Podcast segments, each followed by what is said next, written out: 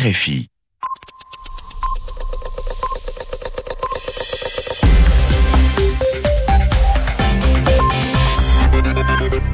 Merci d'écouter RFI. Il est 22h à Paris et Barcelone, 21h en temps universel.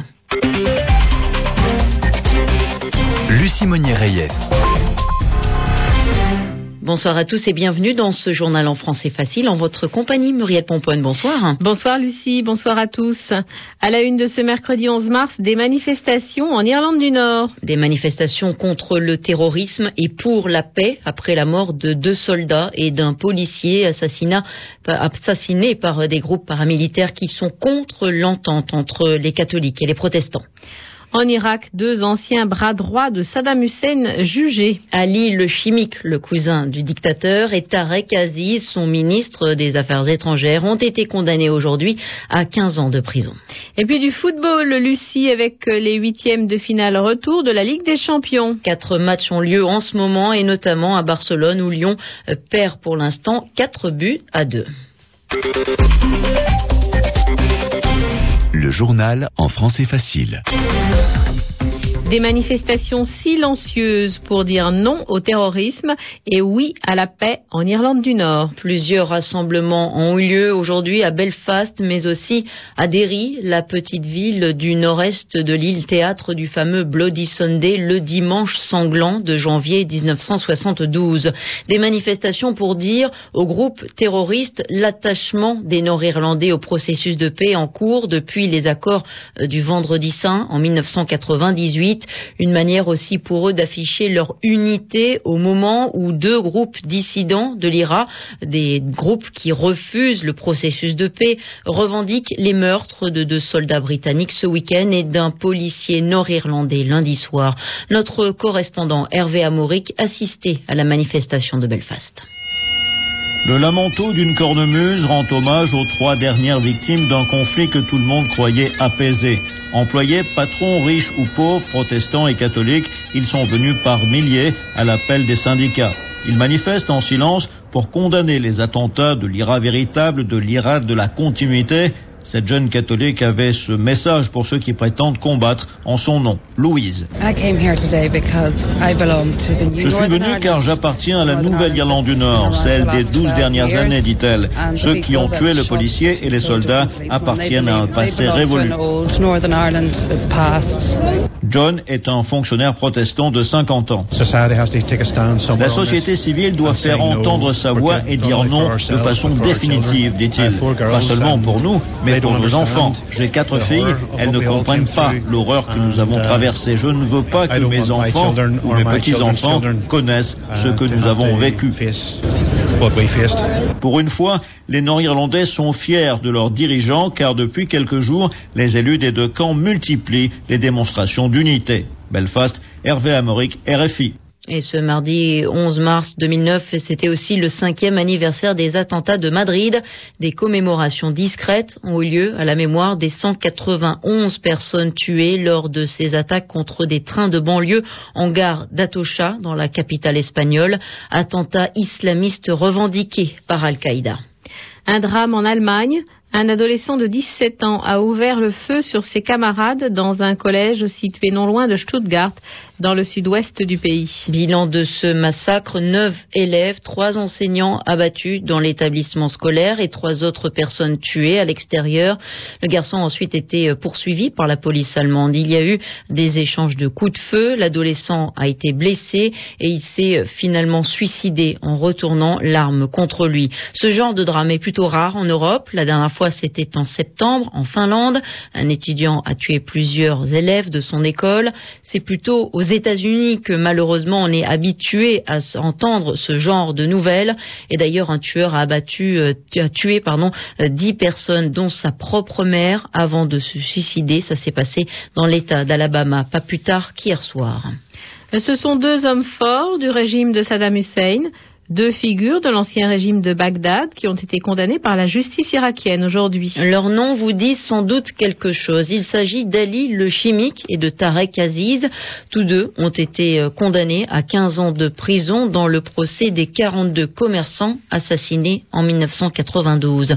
Leur portrait avec Toufik Benaïchouch.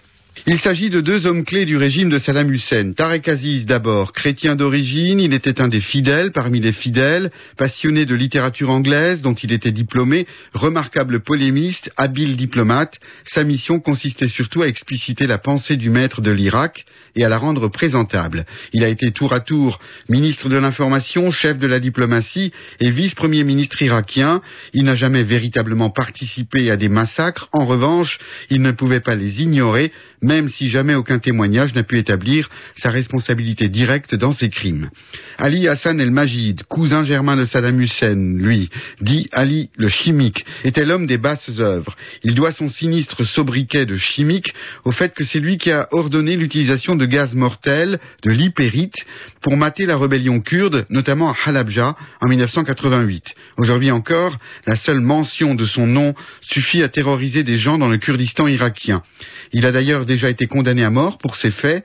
Véritable boucher, sans état d'âme, c'est lui aussi qui a maté dans le sang plusieurs rébellions chiites dans les années 90. Il fut également le gouverneur sanguinaire du Koweït lorsque l'armée irakienne avait envahi le pays.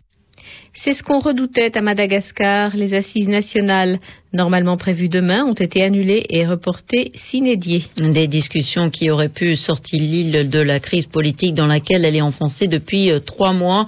Mais aujourd'hui, les tensions persistent entre le camp du président Ravalomanan et celui du maire destitué de Tananarive, Ange Zoel. C'est pourquoi le Conseil chrétien des églises à Madagascar, qui œuvre au dialogue entre les deux parties, a décidé d'annuler ces assises, car, dit son président, les conditions d'une tenue paisible en paix des assises ne sont pas réunies. Aux États-Unis, les sénateurs ont assoupli les restrictions sur Cuba. Depuis des années 60, les relations entre l'île communiste et Washington sont très tendues. Les relations politiques, bien sûr, mais aussi les relations économiques, puisque beaucoup de choses sont interdites entre les deux pays. Avec ce vote, les Américains d'origine cubaine pourront, par exemple, se rendre à Cuba une fois par an au lieu au lieu de, trois, de une fois tous les trois ans, comme c'était le cas jusqu'à présent. Alors, comment cette nouvelle a été accueillie à Cuba même? C'est un reportage de Guillaume de Cam. Les médias officiels cubains n'ont pas consacré une seule ligne au projet de loi voté par le Sénat américain ce mardi. Logiquement, les Cubains ne sont absolument pas au courant de la levée des restrictions sur les voyages des Cubano-Américains à Cuba. Euh, No je ne sais pas. Mais pour ceux qui savent que désormais les Cubains établis aux États-Unis peuvent venir une fois par an au lieu d'une fois tous les trois ans, l'affaire est bien différente. Le père d'Alina vivait en Floride jusqu'à son récent décès. Ça faisait longtemps qu'on attendait cette mesure. Cette animosité entre nos deux pays ne sert à rien. Voyez combien de familles ont été divisées. Ces restrictions n'avaient franchement rien de logique. Rien de logique, mais terriblement efficace, puisque si les Cubano américains venaient moins souvent, ils avaient moins la possibilité d'apporter de l'argent à leurs proches restés au pays. Le père de Ramsey est établi dans le New Jersey. L'aide de nos parents qui vivent aux États-Unis est fondamentale. Les salaires qu'on nous paie ici à Cuba ne nous permettent pas de vivre une vie décente. Et pour les Cubains, la prochaine étape est un dialogue direct entre Barack Obama et Raúl Castro. Guillaume de Cam, la Havane, RFI. Et puis bien sûr au chapitre sportif, il y a du football ce soir, Lucie. Mais oui, quatre matchs ont lieu en ce moment, huit équipes qui s'affrontent pour une place en quart de finale de la Ligue des Champions.